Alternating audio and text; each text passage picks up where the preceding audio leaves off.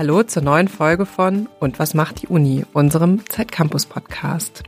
Das neue Jahr hat gerade angefangen und wir wollen heute über eine Zeitcampus-Geschichte reden, über die besonders leidenschaftlich diskutiert wurde. Auf Zeit Online hat der Text über 350 Kommentare und manche zeigen großes Mitgefühl mit dem Protagonisten und andere fanden es ganz schön grenzwertig und abstoßend. Bevor ich die Kommentare vorlese, möchte ich euch einmal sagen, worum es eigentlich geht. Ihr hört hier übrigens die Stimme von Martina Kicks. Ich bin die Chefredakteurin von Zeit Campus und eigentlich mache ich diesen Podcast zusammen mit Christoph Farkas. Aber der liegt leider flach und ist krank und kann deshalb heute nicht dabei sein. Die Geschichte, über die wir heute sprechen wollen, heißt Ungeküsst. Und es geht darin um einen Mann, der 31 Jahre alt ist und noch nie geküsst wurde, der noch nie eine Beziehung hatte und der das unbedingt ändern will. Der Protagonist, wir nennen ihn Stefan, spricht offen über seine Gefühle, weil er findet, dass über Menschen wie ihn mehr berichtet werden muss. Aber trotzdem behält er seinen richtigen Namen für sich, weil er natürlich auch irgendwie fürchtet, dass er blöde Kommentare erntet oder vielleicht Stress im Job deshalb bekommt. Und ich bin hier heute nicht alleine, sondern wir haben den Autor dieser Geschichte eingeladen, Paul Lüttke, der Stefan über Monate begleitet hat und mit ihm sogar an der Flirt University war, wo Stefan versucht zu lernen, wie man Frauen anspricht. Und was Paul da so erlebt hat hinter den Kulissen, das erzählt er uns heute. Schön, dass du da bist. Hallo Paul. Hi Martina, vielen lieben Dank für die Einladung. Ich freue mich. Vielleicht eine Frage an uns beide zum Anfang. Paul, sag mal, in der Geschichte geht es viel um diesen einen Kuss. Erinnerst du dich an deinen ersten Kuss? Ja, das tue ich. Ziemlich genau sogar. Ich war 16 Jahre alt. Es war auf einer Hausparty oder eher Kellerparty von einem Klassenkameraden von mir. Die ganze Klasse war eingeladen und ja, auch ein Mädchen aus meiner Klasse, in die ich damals sehr verliebt war. Wir waren auch schon befreundet und ja, nach ein paar Drinks haben wir uns geküsst beziehungsweise sie hat mich geküsst. und ja, ich wusste irgendwie auch gar nicht so recht, was mit mir passiert. Danach kam noch ein Freund zu mir und hatte dann so gesagt, so, ach krass, ey, habt ihr euch gerade geküsst? Und dann habe ich es auch erst so richtig realisiert und war dann ja sehr glücklich und auch sehr hibbelig für den Rest des Abends. Also es war, war sehr schön. Wie war es denn bei dir? Ja, ein aufregendes Gefühl auf jeden Fall. Ich weiß es nicht mehr so ganz genau. Ich glaube, ich war auch so 16 und ich erinnere mich daran, dass ich mit einem Kunst, ich glaube, der hat damals Kunst studiert. Der war auf jeden Fall so ein bisschen älter als ich, hat in Detmold gewohnt und wir haben so rumgemacht und ähm, ich erinnere mich, äh, dass ich es also natürlich aufregend und cool fand, aber dass wir auch so sehr feuchte Küsse ausgetauscht haben. Ja, dass ich das Küssen, glaube ich, ein bisschen mit ihm üben musste. Wie bist du auf diese Geschichte von Stefan eigentlich gekommen? Mhm. Also ich hatte mich vor allem für Flirt-Coaching interessiert, auch gerade in Abgrenzung zu Pickup-Artists, die ja auf Social Media sehr verbreitet sind. Und ich wollte eben wissen, was Flirt-Coaching ist.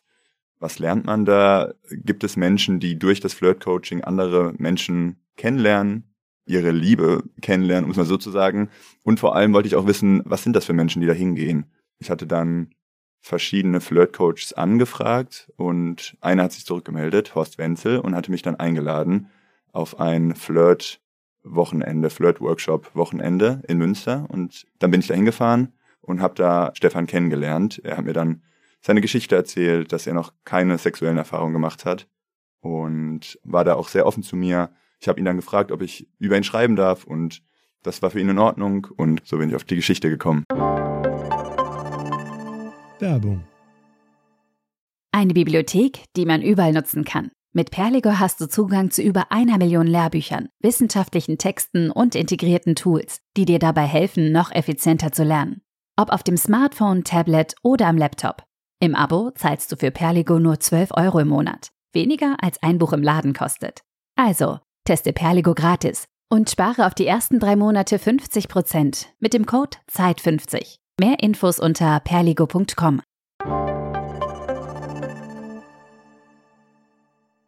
Wenn du sagst, so Pickup-Artists, vielleicht wissen nicht alle unsere Hörerinnen, was genau das eigentlich ist und was die machen. Vielleicht kannst du das noch einmal kurz ja, einstreuen. Mhm, ja, Pickup-Artists sind Männer, die vor allem ja, Frauen ansprechen, sehr viele Frauen ansprechen und das heimlich filmen und versuchen mit ja, Methoden, Frauen irgendwie rumzukriegen. Dass rumzukriegen heißt ja vor allen Dingen ins Bett kriegen, oder? Genau, dass Frauen mit ihnen schlafen und ja, dahinter verbirgt sich ein sehr sexistisches Frauenbild. Es sind Männer, die glauben, sie können ja, wie gesagt, Frauen mit irgendwelchen Methoden erobern und die auch kein Nein akzeptieren, die Frauen bedrängen und ähm, ja, auf Social Media ja auch sehr viel, ja, sehr viel Erfolg haben. Also es gibt viele Videos auf YouTube oder auf TikTok oder Instagram mit Millionen Klicks von sogenannten Pickup-Artists, die das, wie der Name schon sagt, als, naja, als Kunst sehen. Und ja, ich finde das, das ist höchst problematisch und genau, ich wollte eben wissen, was auch das Flirt-Coaching davon unterscheidet und bin so dann auf Stefan gekommen. Und das Flirt-Coaching ist ja eher was, also, also es ist eine selbsternannte University, wahrscheinlich kein geschützter Begriff. Mhm. Aber da erhoffen sich die Teilnehmer, es sind ja wahrscheinlich nur Männer oder sind auch Frauen dabei? Also an dem Wochenende, an dem ich jetzt da war, waren nur Männer da. Es gibt aber auch Kurse für Frauen und es gibt auch okay. Kurse für homosexuelle Männer, wurde mir gesagt. Aber ja, größtenteils, größtenteils sind das heterosexuelle Männer, die ja Frauen suchen sozusagen und genau, die da mitmachen. Und kannst du vielleicht mal so ein bisschen uns mitnehmen nach Münster, als du da so angekommen bist? Da dachtest du erstmal so, okay, was passiert hier? Oder hattest du sofort irgendwie so mit Stefan so eine Verbindung? Also wie, nimm uns mal mit an diesen mhm. Ort. Ja, also es war so, dass ich schon am Freitagabend, bevor es eigentlich losging, angekommen bin und dann am Freitagabend schon die Teilnehmer und die Flirt-Coaches, es waren zwei Flirt-Coaches, einmal Horst Wenzel, der Mitgründer dieser Flirt University und ein anderer, dass ich die schon freitags kennengelernt habe und ja, dann mit denen in der Bar war und dann auch schon unter anderem mit Stefan gesprochen habe ein bisschen. Und samstags ging es dann so richtig los. Vormittags gab es da sowas wie so ein, also so ein Treffen, wo jeder Teilnehmer erzählt hat, wie es ihm gerade geht und auch, was er erreichen möchte an diesem Wochenende. Und danach ging es eigentlich vor allem darum, dass Frauen angesprochen werden. Sehr, sehr viele Frauen an verschiedenen Stellen in der Stadt auf der Promenade und später abends in verschiedenen Bars, in verschiedenen Clubs. Genau, das war so, war so der Ablauf dieses Wochenendes. Für mich als Frau klingt das erstmal so ein bisschen merkwürdig, wenn ich von so einem Typen auf der Straße angequatscht werde. Wie war da so dein Eindruck? Hm, ja, wie ich gerade schon gesagt habe, waren es eben sehr, sehr viele. Also ich hatte den Eindruck, dass die Teilnehmer einfach sehr krass dazu gepusht werden, Frauen anzusprechen, um in Gespräche zu kommen, um naja, ihr, ihre Smalltalk-Fähigkeiten zu trainieren. Und ich bin ja selbst keine Frau, ich kann deswegen nicht wissen, wie sich das anfühlt, aber ja, ich kann mir vorstellen, dass das natürlich total bedrängend auch sein muss für Frauen, wenn man da ja ungewollt von Typen angequatscht wird. Es gibt sicherlich auch ja Menschen, die sich freuen, wenn sie irgendwie nett angesprochen werden auf der Straße oder in der Öffentlichkeit generell. Aber ja, also das, ich fand das schon krass, also dass das eben, ja, dass das irgendwie so immer weiter und dann wird noch jemand angesprochen und noch jemand angesprochen. Auch wenn, obwohl die Leute der Flirt University und auch die Teilnehmer immer sagen, wir wollen den Frauen, die wir ansprechen, eine gute Zeit bereiten und ja, sagen, also akzeptieren auch ein Nein oder sowas, hatte ich trotzdem den Eindruck, dass es eben ja so ein bisschen Frauen da objektifiziert wurden und so, naja, als Versuchskaninchen fürs Training, fürs Flirttraining benutzt wurden, ohne natürlich dazu Einverständnis gegeben zu haben. Stefan war es ja auch wichtig, seine Geschichte zu erzählen, weil er damit nicht alleine ist.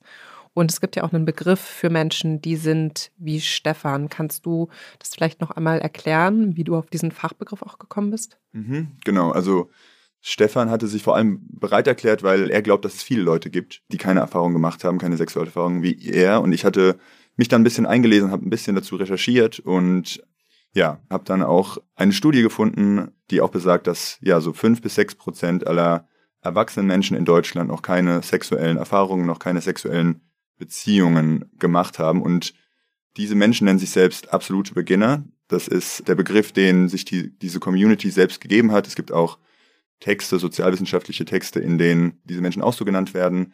Und auch Stefan nennt sich selbst äh, absoluter Beginner. Und er wollte eben auch, dass dieses Thema in die Öffentlichkeit kommt, weil er glaubt, dass Menschen wie er so ein bisschen abgestempelt werden als Freaks, als Außenseiter. Und er wollte mir zeigen, dass das, dass das nicht so ist. Wie hast du denn Stefan wahrgenommen?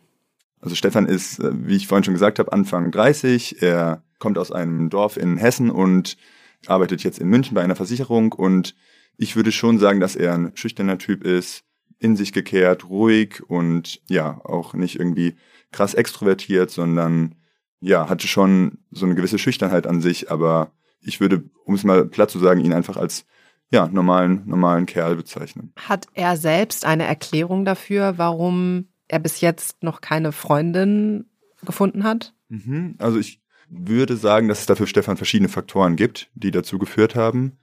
Er hat mir ziemlich viel aus seinem Leben, aus seiner Schulzeit und von seiner Studienzeit erzählt und es gab wohl immer mal wieder Momente, wo er sich in eine Person verliebt hatte und daraus dann aber nichts geworden ist, sondern dann vielleicht nur in Anführungszeichen eine Freundschaft, aber eben nichts Sexuelles.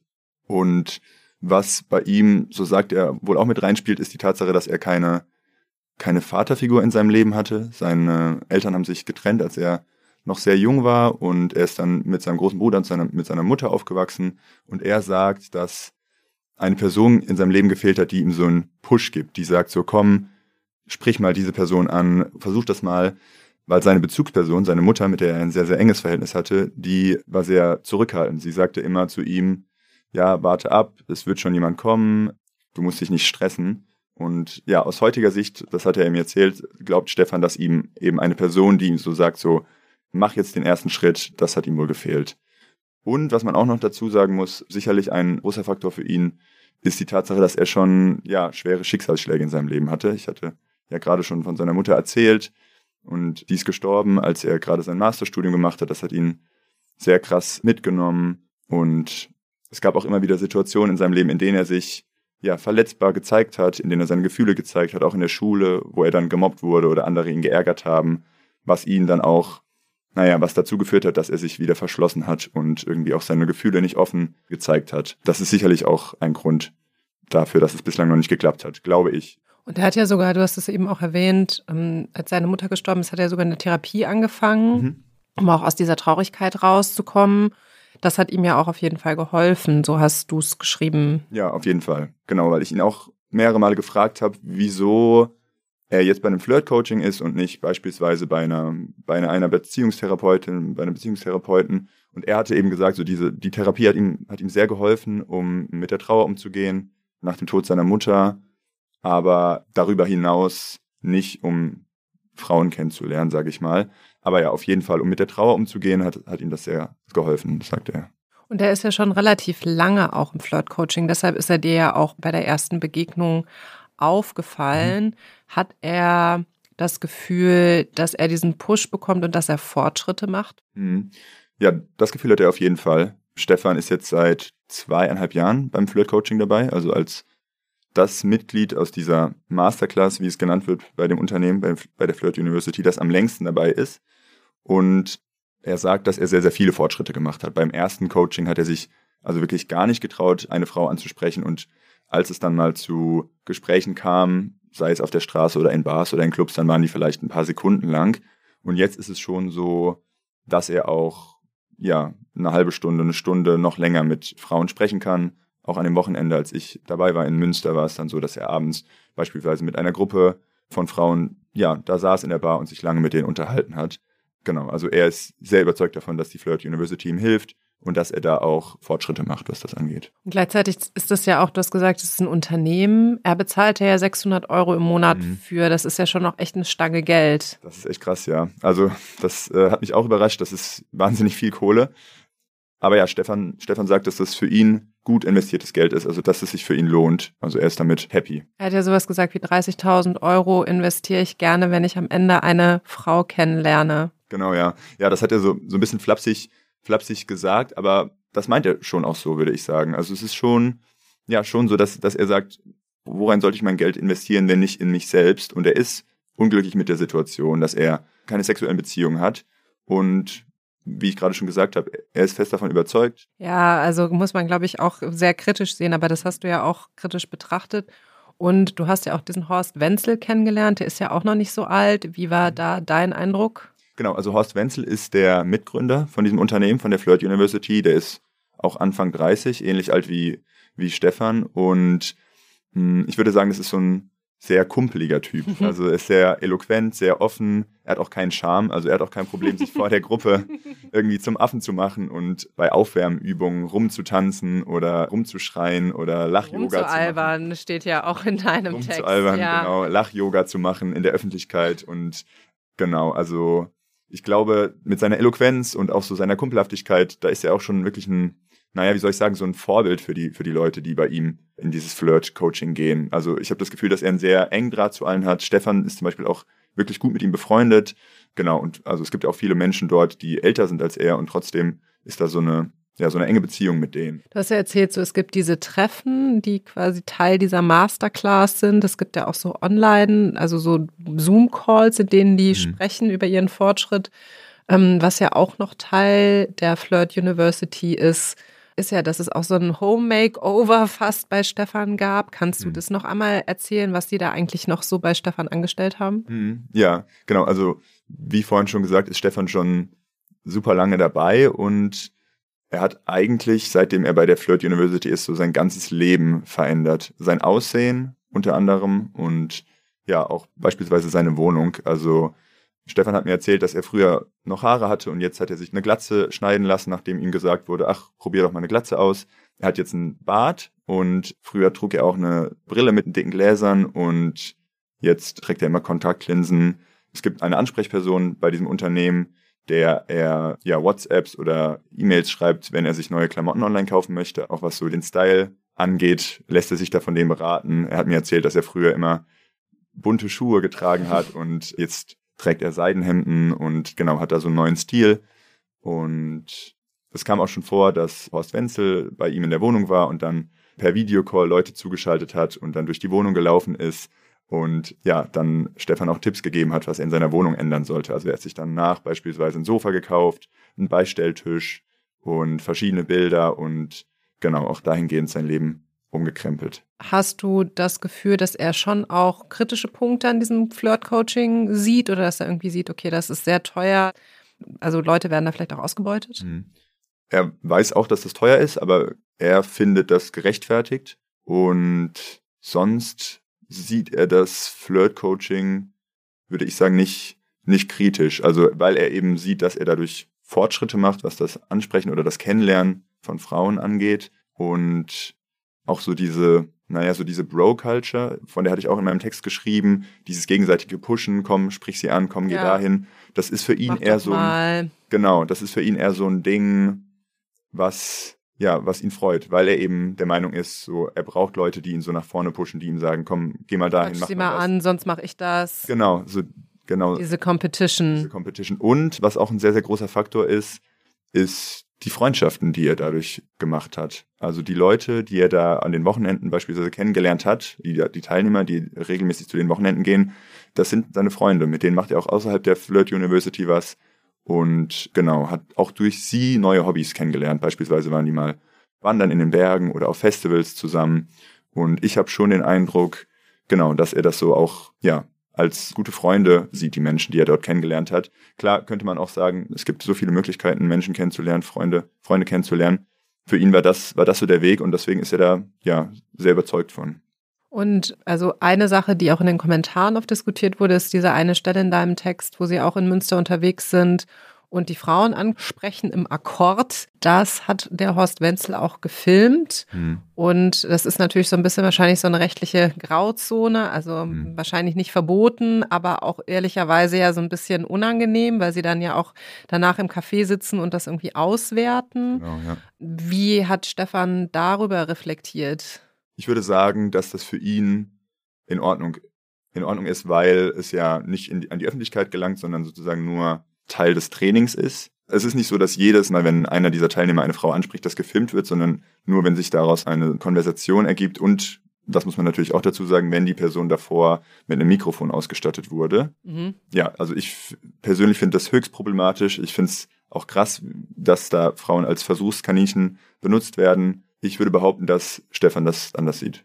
Ja, ich glaube, also das hat vielen Leserinnen auch nicht behagt und das kann ich auch durchaus verstehen, weil ich meine, man weiß immer nicht, wo landet dann das Videomaterial und so und deshalb kann ich den Punkt irgendwie schon verstehen und das ist sowohl von dem Flirt-Coach als auch von Stefan wahrscheinlich so billigend in Kauf genommen wird, kann man, glaube mhm. ich, auch oder ist, glaube ich, wichtig, das auch zu kritisieren. Auf jeden Fall, würde ich auch sagen und das ist ja auch, naja, der Punkt, weil wir ja auch schon über Pickup-Artists gesprochen haben und die machen im Grunde ja auch genau das Gleiche. Also die filmen das auch heimlich und veröffentlichen es dann eben in der, in der Öffentlichkeit. Hier könnte man natürlich sagen, gut, Bei der Flirt University, beim Flirt Coaching wird es nur zu privaten Zwecken genutzt, aber nichtsdestotrotz ist das ja eine Gemeinsamkeit, die die mit diesen Pickup-Artists haben, von denen die sich ja eigentlich abgrenzen wollen. Also es ist schon ja, höchst problematisch. Es war Stefan ja aber auch wichtig, sich davon abzugrenzen. Ja, total, genau. Also das hat er auch immer wieder betont, auch weil ich ihn häufiger gefragt habe, was denn überhaupt der Unterschied ist zwischen dem Flirt-Coaching und den Pickup-Artists. Aber für ihn gibt es da eben einen klaren Unterschied. Er sagt, wir von der Flirt University, wir, wir wollen Frauen eine gute Zeit bereiten, wir akzeptieren das, wenn eine Frau nicht mit uns sprechen möchte. Wie gesagt, trotzdem bin ich der Auffassung, dass es schon, ja, dass Frauen da schon einfach als Objekte behandelt werden und ja, es da dann doch auch Gemeinsamkeiten gibt mit Pickup-Artists. Ja, wir hatten vor einer längeren Zeit, das ist schon ein paar Jahre her, auch einen Text in Zeit Campus über einen BWL-Studenten auch aus Düsseldorf, mhm. ähm, der war 23 und der hat, sein Weg war nicht die Flirt-Schule, sondern eine noch krassere Bewegung, nämlich die Incel-Bewegung. Da hat er sich da im Forum vernetzt und das kann ja auch schnell kippen. Mhm. Also die Incel-Bewegung ist ja dafür bekannt geworden, dass sie wirklich so auch Frauenhass schüren. Es gab sogar Anschläge in Toronto 2018, mhm. da war auch der Attentäter in der Incel-Bewegung. Ja. Wie ist da so deine Verortung? Wie schnell kann das auch kippen? Hm, das ist eine gute Frage. Ich bin mir nicht sicher, ob ich da eine gute Antwort für habe. Also bei Stefan, der noch keine sexuellen Erfahrungen gemacht hat und Anfang 30 ist, würde ich sagen, ist es nicht so, dass er in irgendeiner Weise gefährdet ist, dass er in diese Inselbewegung gerät. Vielleicht auch, weil er eben eine andere Möglichkeit gefunden hat. Also vielleicht, ja, vielleicht lässt sich das sagen, dass sowas wie das Flirt-Coaching dazu geführt hat, dass er da nicht gefährdet ist.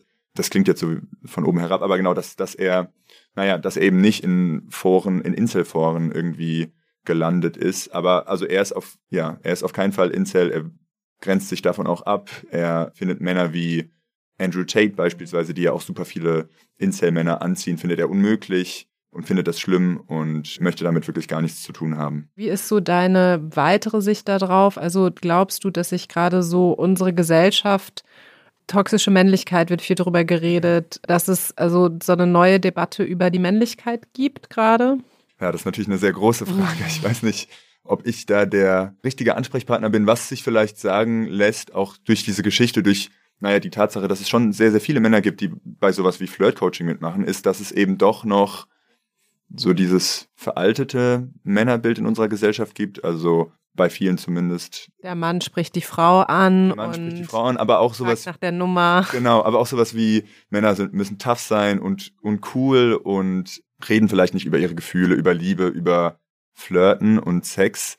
Und vielleicht führt sowas dazu, dass eben Männer, die vielleicht keinen Freundeskreis haben, mit dem man über intime Sachen sprechen kann oder keine Menschen in der Familie, dass die dann ja Zuflucht finden sozusagen bei sowas wie Flirt-Coaching, wo ihnen dann die Möglichkeit gegeben wird, über sowas wie Flirten und Gefühle zu sprechen. Ja, und es geht vielleicht auch um so eine Art Bestätigung, weil ich meine, so wie du es erzählst, ist ja Stefan vor allen Dingen auch dabei, weil er merkt, er ist mit diesem Problem nicht alleine, oder? Mhm, voll, auf jeden Fall. Also bei diesem Flirt-Coaching, bei dem ich jetzt dabei war, da war er schon der Einzige, der noch gar keine sexuellen Erfahrungen gemacht hat, also der einzige absolute Beginner.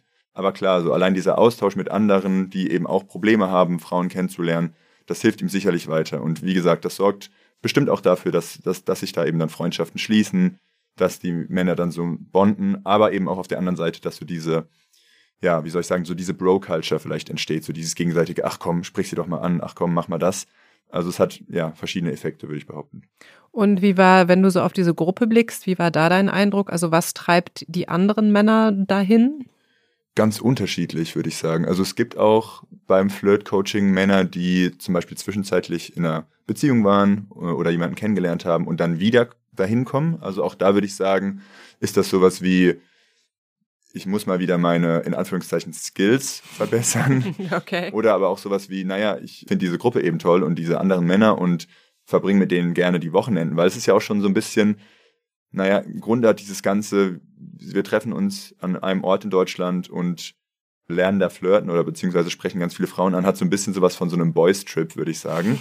und ich glaube, für viele ist das auch sowas, dass man vielleicht dadurch dann Freunde kennenlernt, Männer mit ähnlichen Problemen, in Anführungszeichen, genau, sich dann auch so damit mit denen connecten kann. Kannst du vielleicht nochmal erzählen, was so die schönsten Momente waren, die Stefan am Ende ja auch mit Frauen erlebt hat. Mhm. Also es gab genau, es gab immer mal wieder Momente, wo er Frauen kennengelernt hat und sich da auch schon so ein bisschen was entwickelt hat. Er war, er hatte mir davon erzählt, dass er auch schon auf verschiedenen Tinder-Dates zum Beispiel war oder letztes Jahr zum Beispiel hatte er im englischen Garten im Sommer eine Frau angesprochen und dann haben die beiden sich so drei, vier Stunden unterhalten, haben Kaffee getrunken und sich richtig gut verstanden und ja, haben dann auch Nummern ausgetauscht und wollten sich verabreden auf ein nächstes Date und Stefan war da auch schon sehr aufgeregt und hat sich gefreut. Sie wollten sich zum Picknicken treffen. Er hat dann auch extra eine Picknickdecke gekauft.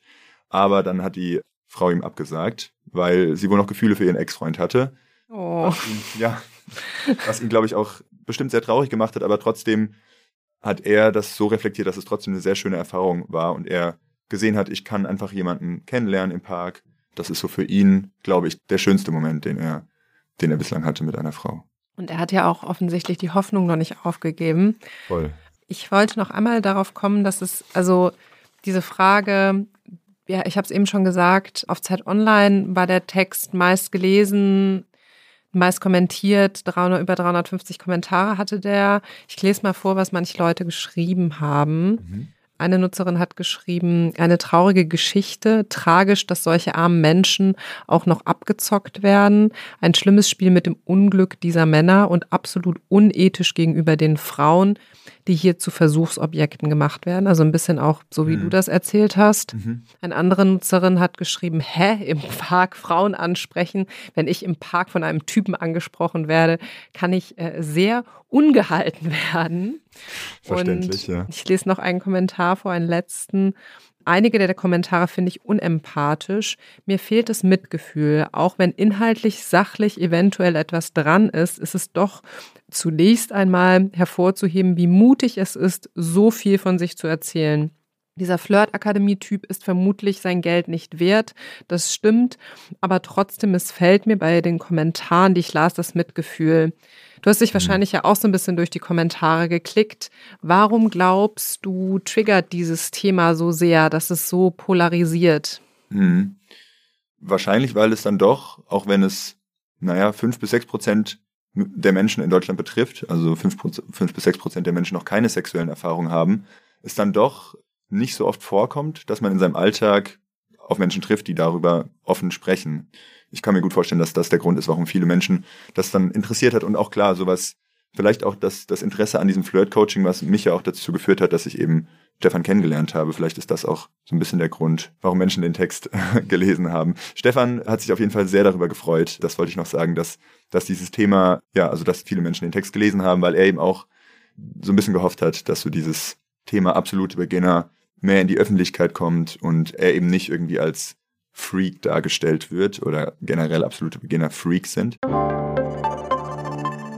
Werbung Du bist gestresst von der Uni, liegst abends oft im Bett und grübelst oder steckst tief in einer Krise? Der Ratgeber Mental Health von Zeit Campus hilft dir, deine Gedanken und Gefühle zu sortieren und Ruhe in stressigen Momenten zu finden. Er enthält Entspannungstechniken, Lernmethoden und Notfallstrategien sowie zahlreiche Interviews mit ExpertInnen und Erfahrungsberichte von Studierenden. Sichere dir jetzt dein gratis E-Paper zum Download unter www.zeit.de/slash mental health. Du hattest nach dem Text auch immer mal wieder Kontakt zu ihm. Wie ist der aktuelle Stand? Hat er jemanden kennengelernt? Genau, also wir hatten uns kurz vor der Veröffentlichung nochmal zu zweit getroffen und da hat er mir von den letzten Flirt-Workshops, von den letzten Wochenenden erzählt. Und da war es wohl auch immer mal wieder so, dass er Frauen kennengelernt hat und eine schöne Zeit mit ihnen hatte, sei es in einer Bar oder in einem Club.